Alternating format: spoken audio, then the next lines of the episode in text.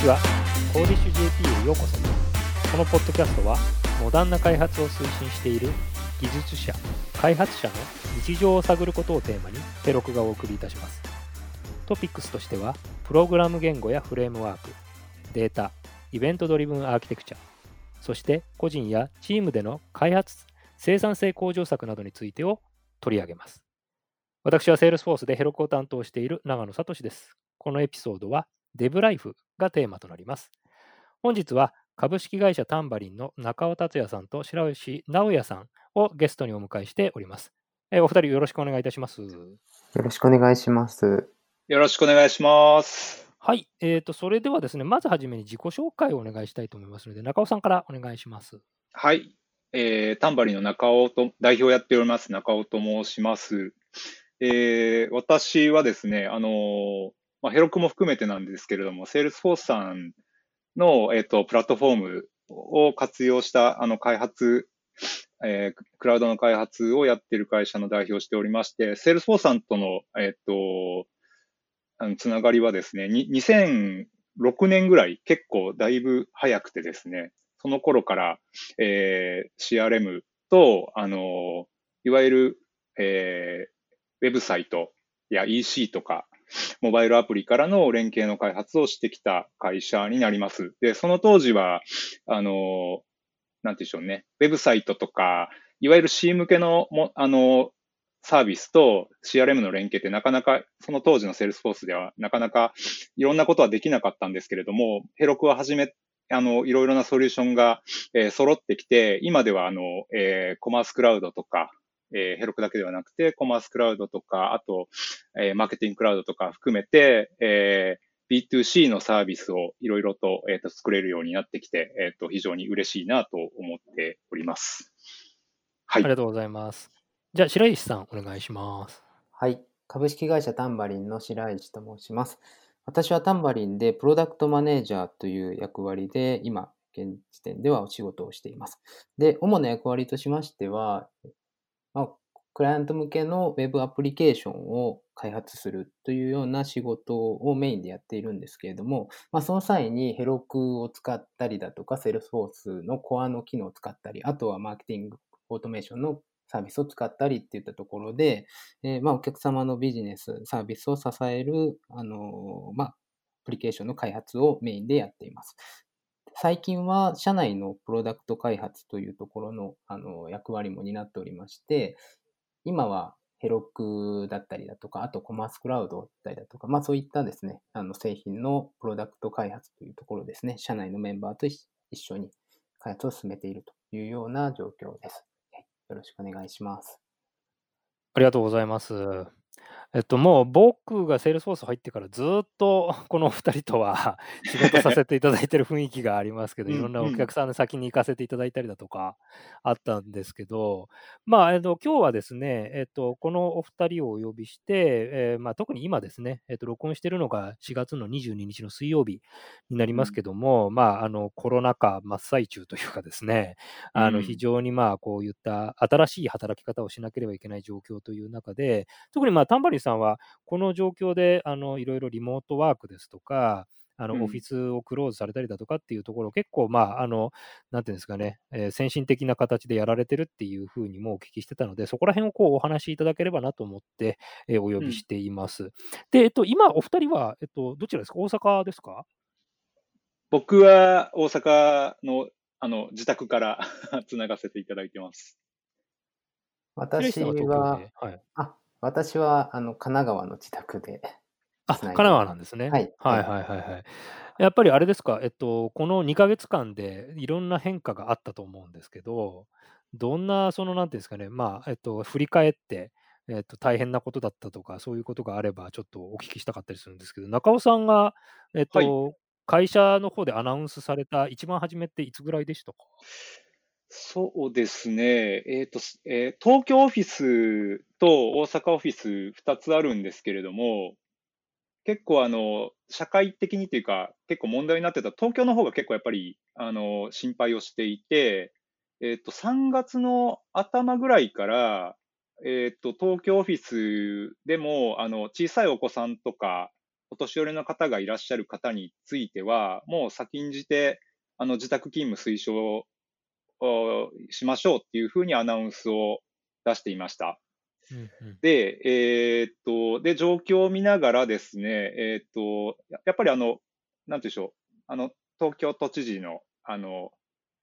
あの、なんでしょうね、あの、会見とかがあった3月25日ですかね。はい3月25日に、えーっと、会見受けて、東京オフィスはもう、えーっと、もうフルリモート、原則自宅にしましょうっていうのを3月25日に、あの、まあ、決定して、もう全員フルリモートで行こうっていう形でアナウンスをしました。はいはいはい。あの、3連休の後ですよね。そうですね。はいはい。春分の日があって、日曜日あって、うんで、その後に結構増えちゃったみたいな そうです、状。況があった時ですよね。なるほど、なるほど。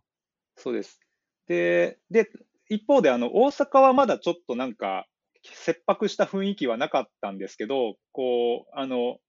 人数の増加とかを見ながらいつやろうかっていうのをタイミング測ってた状態でした。で、えーっと、えー大阪がやったのが、えーっと、実際にぜあの全従業員を全社あの自宅作業にしたのは4月6日ですね。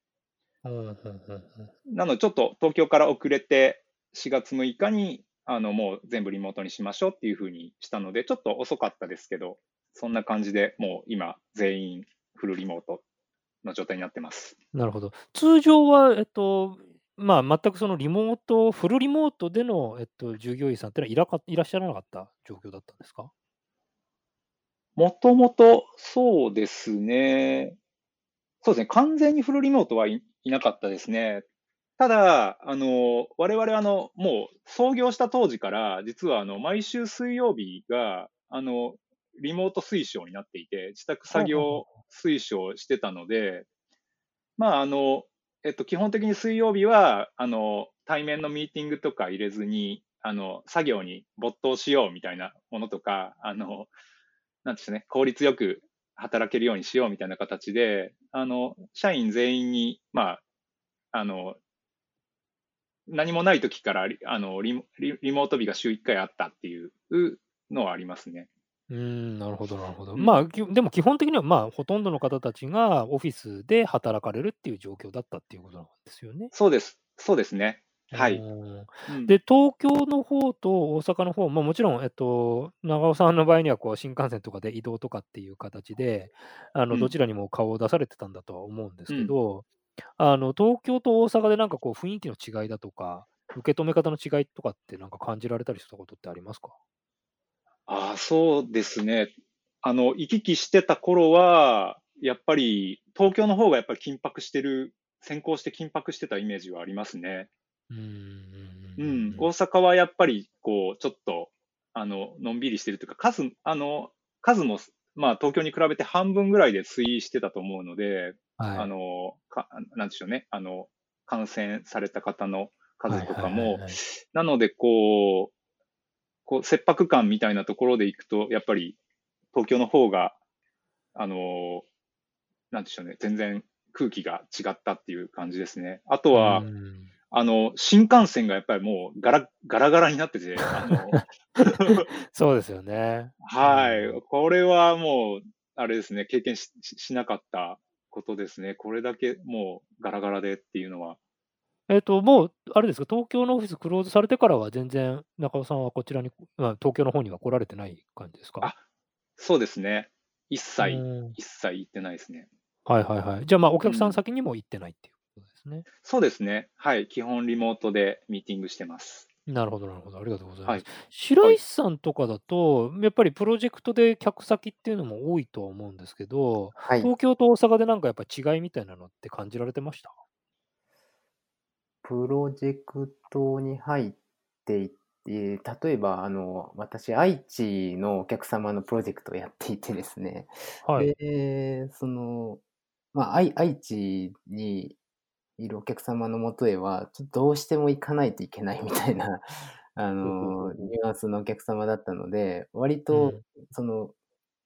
完全リモートになる直前まで、結構出張で愛知に行ってたんですけど、うんうんう。うん。ん、それでも愛知もやっぱりかなりえ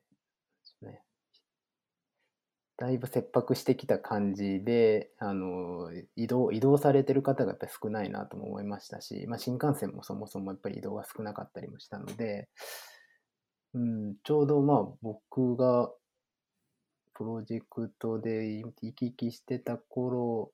と、その前、ちょっと前とでだいぶ、なんでしょうね、あの、その1週間、2週間でもだいぶ状況って変わってきたなっていうのは、すごく印象としては持ってました。そうですよね。まあ、この2ヶ月結構いろんなことがありすぎちゃって、いつ何してたっけってちゃんと振り返んないと、ぼやっとしちゃうんですけど、やっぱり3月と4月で全然雰囲気、周りの雰囲気は違ってきたなっていうのを僕も思ってたりはしますよね。あの、3月の時だと、お客さん先にも、まだセールスフォースの社員も行ってましたし、それからあと、まあ、あの僕はもう2月の終わりぐらいからずっともうかあの会社あんま行ってなかったんですけど、ああ、そうなんですね。はいはいはい。あの、それはそれでもうなんか、子供もだから言ってみれば、3学期終わ終わりで、えっと、帰るっていう、まあ、あの、春休みになる前から、もうお前行かなくていいよとかって言って、行かせなかったりしてたんではい。だからまあ、うちの家族はね、結構ね、こもりがちでいたっていうのはあったんですけど、えはい。ただ、まあ、あの、やっぱり緊急事態宣言だとか、あの、まあ、いわゆるその知事だとか会社の方からの指示みたいなのがあると、やっぱりこうな免罪符っていうか、こういうの出ちゃってるんでいけないですよって言いやすくはなったみたいで、行きたくない人たちは行かないような、その理由付けにしてたかなっていう印象はありましたね。うんうんうん。ちなみにその御社にとって、まあ、このリモートで働くのと、あと直接オフィスに来なきゃいけないのとっていうので、やっぱりギャップみたいな、できることみたいなものっていうのは違ったりするんですか？そうですね。そのなんか、プロジェクトのフェーズごとによってちょっと違うかなっていうのがあって、うん、例えばなんか立ち上げの時期で割とこう、なんて言うんでしょうね、直接対面でこう、ああだこうだ、ホワイトボードをこう共有しながら、あの、話し合ったりするフェーズのところで言うと、あの、なんていうんでしょうね。やっぱ直直接会って話した方が早いっていうのがあったりとか、あるいはそのアイデアとかを出したりとかするのはやっぱり対面の方がいいなって思いつつも、うん、やる、やることがある程度こう決まってきて、じゃあそれぞれ、あの、なんでしょうね、あの、開発進めていきましょうっていうふうにななったら、まあ特にあの、オンラインになっても、まあ、それぞれのこうコミュニケーションとかを、あの、しっかり意識しながらやっていれば、特に開発に入ってしまえばそんなに影響はないかなっていうのが、あの、実感ですかね。ああ、そうですか。じゃあまあ、生産性が落ちてるみたいなのはあんまり感じられてない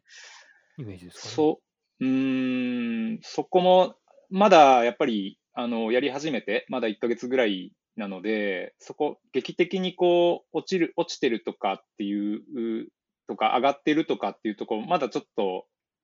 なかなか答え出しづらいところはあるんですけれども、うんうん、まあ、あの、なん、なんていうんでしょうね、そんなに大きな影響はないっていうところが、あの、なんていうんでしょうね、生産性に関してはそんなに影響ないかなっていうのは、あの、例えば開発のベロシティとか、あのストーリー、あのストーリー、ストーリーポイントのこう消化具合とかを見てたりとかすると、まあそこまで変わらないかなっていう印象はありますね。なるほど、なるほど。はい、白石さんとかはどうですか？あの、まあ言ってみればコロナ前、コロナ後、リモート前、リモート前、後みたいなところで、こうなんな、うまく進まないところとかって感じられてたりしますか？私はもともと外で仕事してることが多かったので、まあ、社内のコミュニケーションに関して言えば、あのス、スラックだったりだとか、あとは、あの、ズームだったりだとか、ミートだったりだとか、そういったあのツールを使いながらですね、もともとコミュニケーションも取れてたので、特段、社内でなんか、あの、うまく進められないなとか、なんかプロジェクト前に、あの、運運べてないなっていう風な印象はないんですと。ただ、やっぱりお客様がですね、あの、もともとやっぱりそういったリモートワークだったりだとか、リモートでのミーティングに慣れてない方も結構いらっしゃって、で、その方がいらっしゃる場合は、あの、なんでしょうね、あの、打ち合わせの中でも、なんか画面が見えない、顔が見えないとか、あとは 実際ちょっと別のことをされてるのもあるのかなとか、はうん割と、なんつうのね、あのー抽象的なことが多くて、あのーなんかイメージが捉えにくいとか、なんか進め方とか、あの打ち合わせのやり方とかっていうのを結構工夫しないと、あそこも含めてリードしないと、えっ、と、なんかリモートでうまくプロジェクトをお客様と一緒に進めるっていうところがあの難しいなっていうのは感じていて、まあそこは多分今これからもですね、ちょっと試行錯誤しながらやっていかないといけないなっていうのをすごく感じてます。なるほど。じゃあやっぱりお客さんごとにちょっとこう抵抗ある人っていうのも、リモートでのこう会話に抵抗ある人っていうのもいらっしゃるって感じですかねあ。そうですね。なんかそれは感じますね。はい。うんなるほど。まあでもけ結局もう変わっていくしかないのかなって思いつつ皆さんやられてるんじゃないかなっていう気がしますし、この緊急事態宣言自体も5月6日でとりあえず解除になるのかどうかよくわかんないですけど、まあ多分無理でしょっていうような感じの雰囲気で今の時点ではいますけどね。まあ、はいか変化についてはいろいろなそのツールでカバーしていくっていうことなんだとは思うんですけど、今おっしゃられていたその Zoom だとか Slack だとかでやってることって、やっぱりこう、いろんなもの増えてたりするんですかね？Zoom 飲み会みたいなの結構流行ったりするみたいですけど。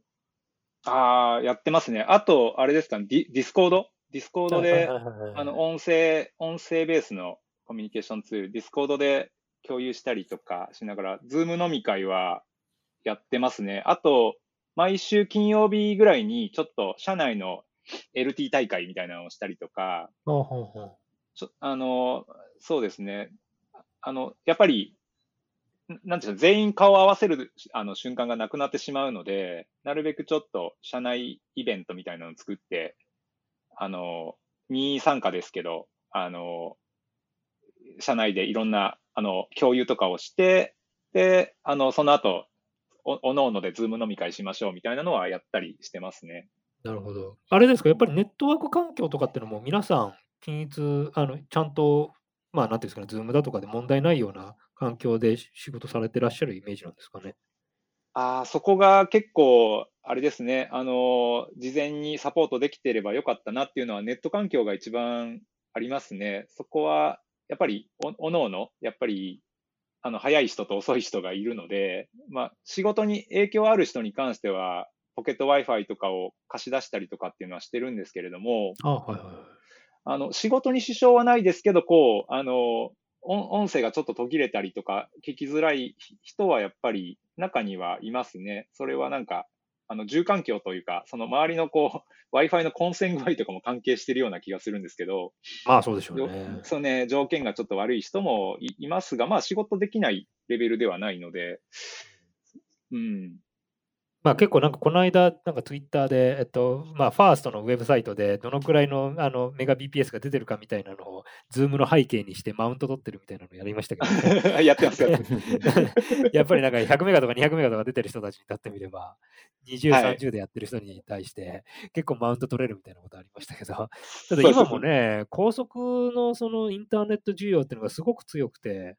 うんなんか NURO とかとね、あの契約しようと思っても3ヶ月待ちみたいになっちゃってるらしいですね。そうですね。だ僕ら職場が、職場が NURO なので、むむっちゃ早いので、はい、あの、やっぱり、あの、ストレス感じてるメンバーはいると思いますけどね。うんうん。なるほどね。あの、まあ、3月にその連休明けてから、えっと、ハードクローズっていう形で東京のオフィスを、まあ、シャットダウンというか、まあ、もうあの出社しませんっていうことを決められたっていうことなんですけど、もう完全にクローズっていうふうにされたら、その、なんていうんですかね、きっかけというか、もうこの方がいいだろうっていう判断されたあの理由みたいなのってございますか？ああ、そそうですね。や、やっぱり、あのーなんて言うんでしょうね。ニューヨークとか海外の状況ですかね。やっぱちょっと、これは、もともと、あのなんて言うんでしょうね。そんなに感染が広がっていくスピードもそんなに、あの急激ではなかったので、そこまで日本は大丈夫かなと思ってたんですけど、やっぱり海外、ヨーロッパとかアメリカの状況がだんだん目に見えてきて、これはちょっと思ってたのと違うぞっていうふうに考えを改めで、で、やっぱりこれは一斉に、あの、要、あの、都とか国の要請があったので、これは一斉にやらなきゃいけないっていうふうに、やっぱり実感して、もう一気にやらなきゃ、協力しなきゃっていうふうに思った感じですかね。ほどね。まあ結構あれですもんね。とまあ国もとも、まあいろいろなところも、結局ね、あの判断は 各会社でどうぞみたいな感じだったんで、うんもう判断せざるを得なかったのかなとは思うんですけど、周りの反応とかはいかがでした？お客さんから何か言われたりとか。私は全然言われなかったですね。今は、あの、そうですね、プロジェクトをややらせていただいているお客様は、やっぱり、あの、なんでしょう、リモートのミーティングとかも慣れていらっしゃるので、まあ、と当然という感じで、あの、リモートさせてくださいっていうのも、あの、なんていうんでしょう、特に、あの、でダメですっていう話とかも全然なかったですね。なるほど。まあ、しうんまあ、お客さん側ももう結構、あの、4月に入っちゃったらば、そうだねっていう雰囲気はありましたもんね。はい、そうですね。なので、もうリモート前提で全然、あの、問題なく進められてますね。はいはいはいはい。うんあれですか、あの、まあ、こういったその働き方がこう変わってきたっていうことで、逆にこれはもうこ、あの、まあ、収束しても続けようかなみたいなものとかってあったりしますか？いやー、思いますね。本当に、なんて言うんでしょうね。やっぱり大きく変わったのは、あのーやっぱ移動の時間がすごくかかってたのと、あのーまあ、その、なんて言うんでしょうね。対面でミーティングとかをした方が良いケースもあるとは思いますが、逆にあの、オンライン上で、あの、スラックのテキストでのコミュニケーションだったり、ズームの、あの、対話だったりっていうのを前提として、社内の、えっ、と、やりとりを、なんて言うんでしょうね、こう、な、あの、なんとなくそんな雰囲気、あの、雰囲気を感じるみたいな感じで、出出社してこう、感じてたものが一切なくなって、もうすべてはこうデジタルの情報というか、テキストの情報や、その、えっ、と、オンライン上の情報にこう集約されていくと、相手にどう伝わっているかとか、あるいはドキュメントとして残さないと説明が難しいとか、っていうふうに、あある意味こう制約があるがゆえに、あの、割とこう、相手のことを考えて、やっぱしっかり進めていかなきゃいけないなっていう、あの、認識が、我々のチームの中でも、あの、共通で持てるようになるので、それはなん、うん、それがなんかこう、リモ、まあ、リモートになってしまったんだけど、えっと、それを前提としてこう、アジャストしていくような動きっていうのがとても、あの、一方ですごく、あの、良い、良い、なんでしょうね、影響が出てるなっていうふうに感じています。なるほどね。まあ、これうんはつまり、まあ、強制的に結構ロックダウンされない限り、やらなかったことかもしれないけど、いい気づきなのかもしれないですね。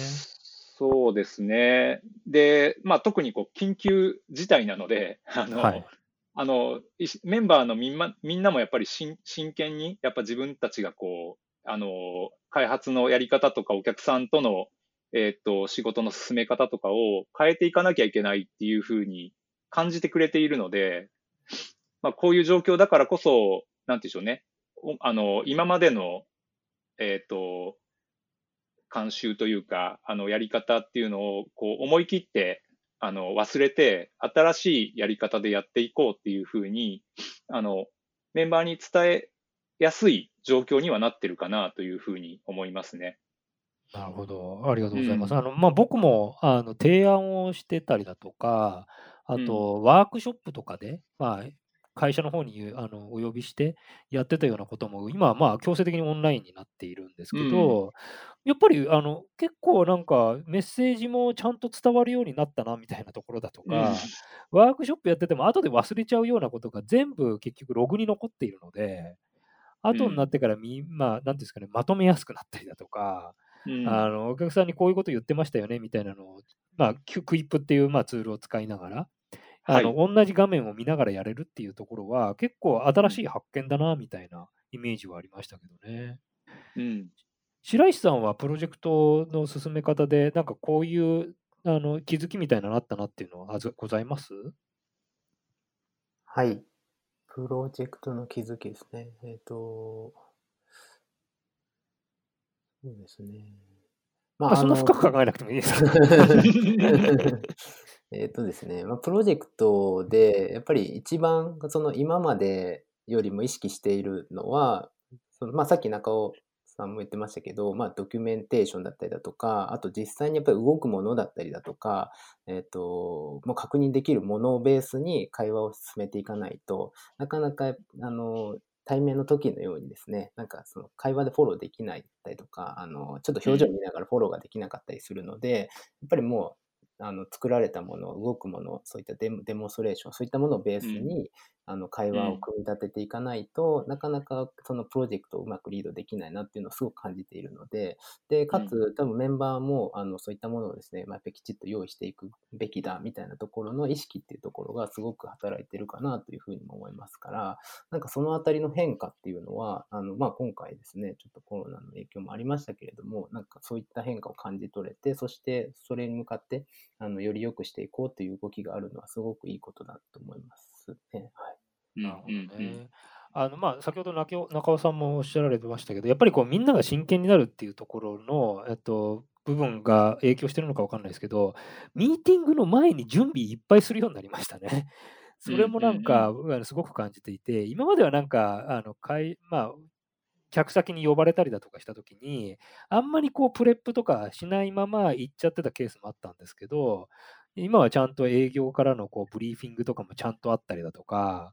それからお客さんがこういうことを、えー、と望んでるんで、これやってくださいみたいなところをちゃんと詰めながらやれるようになったっていうのも、なんか意識的にみんなやってるかもかからかもしれないですけど、あの多くなったなっていうイメージがありますね。だからかなり準備してお客さんに臨める、かなり準備して提案に臨めるっていうところは、このリモートワーク的にはいいことなのかなっていう気がしましたね。うん。思いますね。そう思います。あの、やっぱり、あの、白石も言ってましたけど、あの、う、結構変わるかなと思っていて、本当にこう、プロジェクトでも、ドキュメントベースでこう、何、何やりますかとかっていうのが、あの、オンラインだと難しい、あの、なんていうんでしょうね、会話でこう、ふわっとしたことを一緒にやるっていうのは、今は結構やっぱり難しいと思うので、やっぱり、あの、デモ、デモとか作って、その動くものベースですり合わせていったりとか、まあ、クイップとかでこうやってるんですけど、あの、リアルタイムでこう議事録書きながらうんやったりとか、あとは、あれですよね、画面共有して、あの、なんていうんでしょうね、あの、ウィキに仕様をこう編集しながら、あの、話を進めていったりとかっていうのが、ややっぱり、こう、相手にちゃんと伝わって合意取れてるかみたいなのを、あるいはその新しい、あの、サービスを開発するときに認識が合ってるかどうかっていうのを本当に動くものベースで、あの、すすり合わせてやっていくっていうふうになんか世の中なっていくんじゃないかなっていうふうに思いますね。なるほどね。あの、うんまあ、あの、細かい話すると、ハンコとかってどういう感じになってるんですか？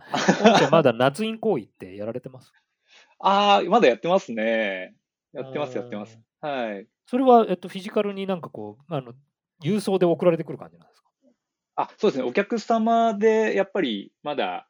あの、夏印必要なやり取りとかがあるので、契約書とか、そういうのは、あの、対応してますね。ああ、そうなんですね。なんかもう、セールスフォースはハードクローズになってから、捺印をやめてるんですよね。だからもう完全にドキュサインですみたいな。うんうん。はい。まあ、もちろん、はい。きちんとした説明は必要なんで、こう印うん影がどうのこうなってますだとか、あのうん政府的にこうちゃんとややれてますみたいなことは説明が必要にはなるんですけど、ただもう、えっと、こう、ボチって押すっていうことに関してはもう完全に止めているので、ああ、素晴らしいですね。いや、やりたいです。そういうふうにしたいですね。まだ、そこら辺までは整備できてなくて、まあ、社内の臨機とか、そんなのは全部 もうデジタル化してるので、そこら辺のハンコはないですけど、はい。ドクサインとかやりたいですね。まあ結局お客様も変わっていただく必要がありますよみたいな風に言えるような雰囲気があるので、うん。まあ我々はもう変わりました。お客様はどういかがでしょうっていうような感じで、まあお話できるようになってるかなっていう気はしますね。うん。そうですね。ありがとうございます。まあ、えっと、実際こう、まあ、これからいつぐらいまで、えっと、これが続くのかもわからないですし、えっと、これからまあ収束って言われても、すぐにまた、じゃあの戻れるのかっていうところもあったりだとかして、それはまうん。あ、まあ、気持ち的になんか嫌だなっていうのがあると思いますし、僕ももうなんか満員電車みたいなものにしばらく乗ってないので、もう多分なんかそういうのに乗ることももうどんどん避けるようになるかなっていう気はするんですけど、うん。御社の中でやっぱり、あの、なんていうんですかね、お客様のその、なんていうんですか、あの、プロジェクトが止まってしまったりとか、そういうことがあんまりな影響ないのであれば、こういったプラクティスを続けていこうみたいな雰囲気もあったりするんですかね？あ、そうですね。もう、本当に、今の延長線上で、あの、リモートワークの延長線上で、あの、もっともっとやれることを増やしていこうと思ってますし、あの、特にあれですかね、あの、えっと、オフィス、オフィス環境をちょっとこれを機にこう、いろいろ考え直したいなとは思いますね。なんか全員が、あの、出社するっていうよりも、あの、リモートワークと、あの、プロジェクトで必要な時にはちゃんと集まって議論できる、なんでしょうね、プロジェクトルームみたいなものがあって、あとは固定席じゃなくて、フリーアドレスみたいな事務所を作れると、割といいんじゃないかなと思ってたりとか、あとは、そうですね、まあ、そもそも、まあ、いい、いいきっかけだと思ってるので、まあ、オンラインチームで、あの、クラウドの、クラウドインテグレーションを、こう、デリバリーできるような、やっぱり、チーム作りというか、そういうところは、かなり意識してやっていきたいと思いますし、逆にそこが強みになるような会社に、えーなりたいと思って、あのーまあ、いくつかのプロジェクトではやってるんですけど、あの、スクラム開発だったり、はい。あのーまあ、もともともうヘロクとかは、あのーなんていうんでしょうね。あのーもうクラウド上にササービスがあって、デプロイとかも全然こう、あのーと、なんていうんでしょうね。お客さんも、あのー状況がわかる状態で、あの、いろいろ開発ができたりとかするので、その辺はまあ今まで通り変わらないですけれども、さらにやっぱり、あの、オンラインでチーム作っていいものを作っていくっていうところに本当にフォーカスしていきたいなっていうふうには思ってますね。なるほどね。まあそうですよね。まああの結局もう働き方変えざるを得ない部分も出てくるし、あとうんまあ実際にこれやってみてもそんなにハードル高くなかったねっていうのも出てくると思うので、まあそれはもう本当に新しい働き方ですっていう、本当の働き方改革ができるようになっちゃったのかなっていう 気はしてますけどね。はいはい。だからあの、プロジェクトとか、その開発のしかやり方とかチームの作り方を変えていくっていうのもそうなんですけど、多分今回のコロナの件で、あの、いわゆる我々がやっているその B、B2C というか B2C のあの消費者とかカスタマーとかコンシューマーの、いわゆるマインドセットっていうのはもうかなり変わっちゃったと思うんですよね。あの、なんて言うんでしょう。こあの、なので、そのコロナ以前のこうペルソナで作ったウェブサイトとか、EC サイトとかモバイルとかっていうのが、あの、あったと思うんですけれども、消費行動も変わるし、あの、良いと思われることもどんどん変わっていくと思うので、うんそういう、そういう変化が多分、あの、やっぱりここれをきっかけにかなり変わってくると思います。なので、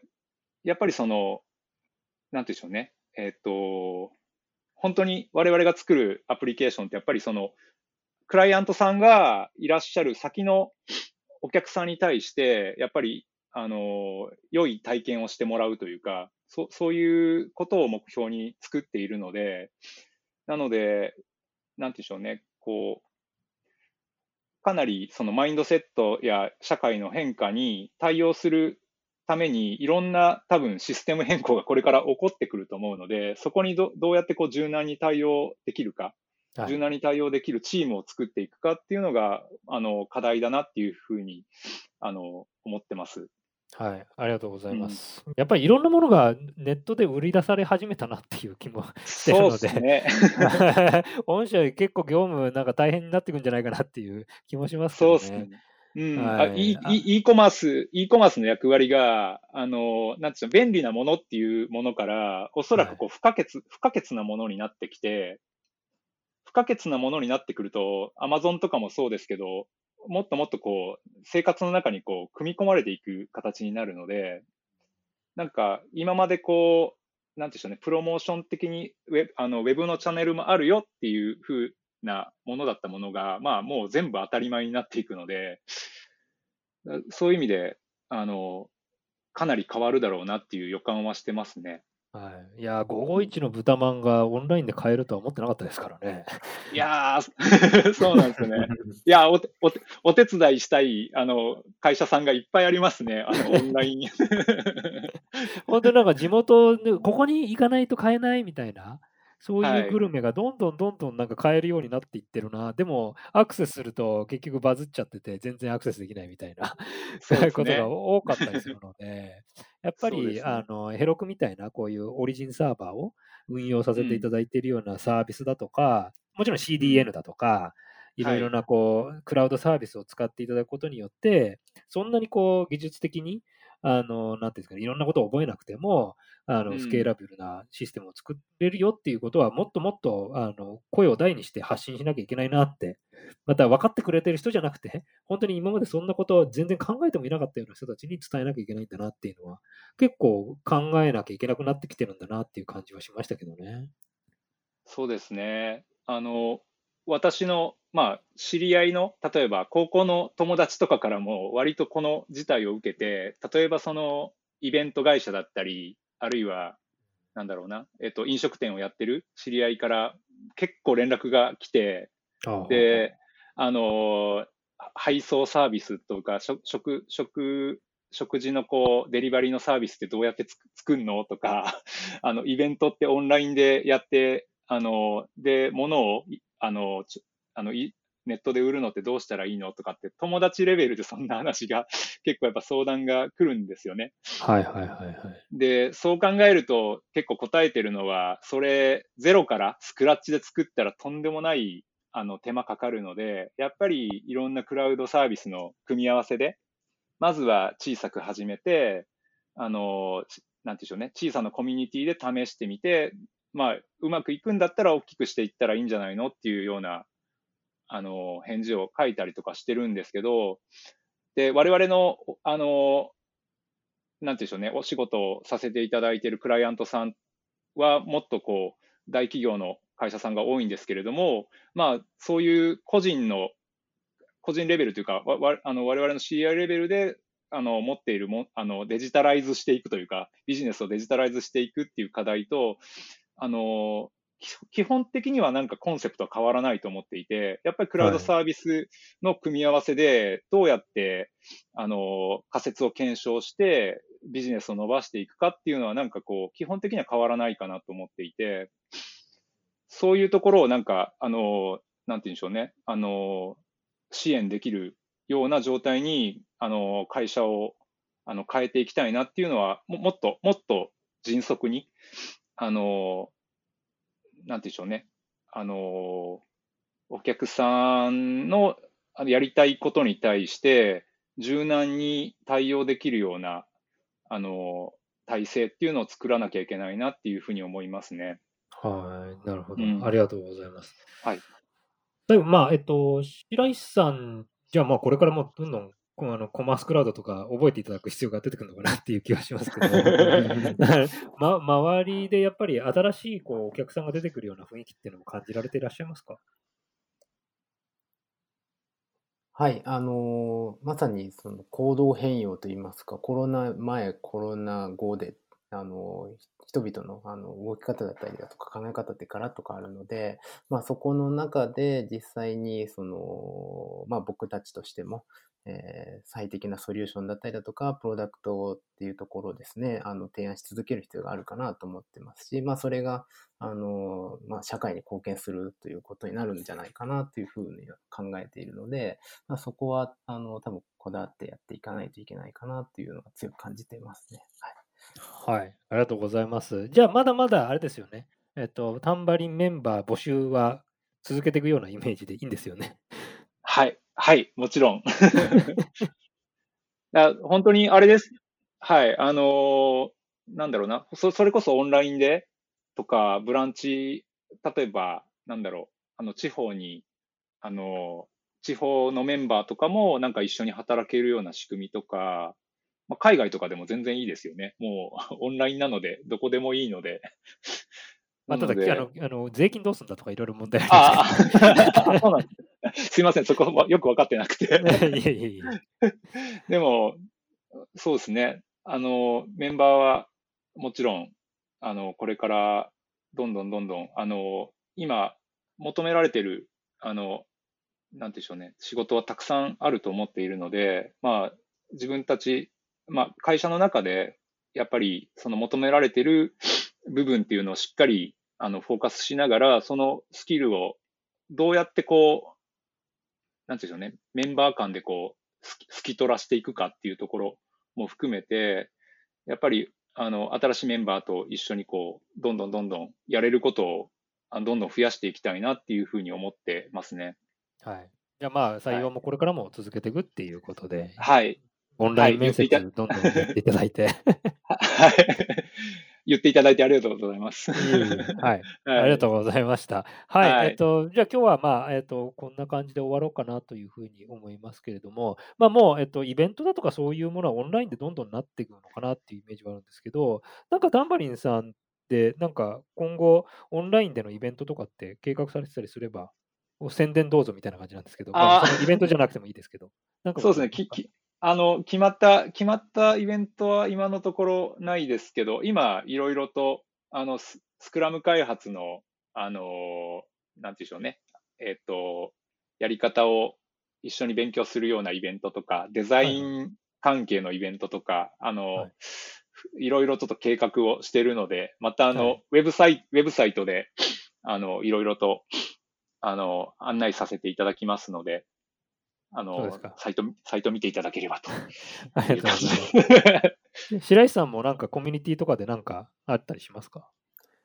コミュニティがですね、まあこういった状況でもあって、なかなか あのできていないっていうのが、まあ正直なところなんですけれども、あの、まあ、なんでしょうね、えっと、まあこう、まあプロジェクトとして、あの、まあこの環境の中で仕事を進めていくであったりだとか、あと個人が、あの、まあ家で仕事するみたいな、そういった、あの、プラクティスといいますか、あの、役立つ情報とかをですね、あの、アップデートしていければいいのかなと思っていますので、まあそういったのが出たらですね、ぜぜひ見ていただきたいなと思っています。はい。はい。ありがとうございます。じゃあまあ今日は、えっと、これで終わりにしたいと思います。あの、お二人、あの、ご参加いただきましてありがとうございました。ありがとうございまし。た。コーディッシュ JP ポッドキャストのエピソードをお聞きいただきありがとうございました。コーディッシュ JP はヘロクの日本チームがお送りしています。ヘロクは Salesforce に所属し、開発者に愛され続ける PaaS 製品です。より詳しいことは jp.heroku.com にアクセスしてみてください。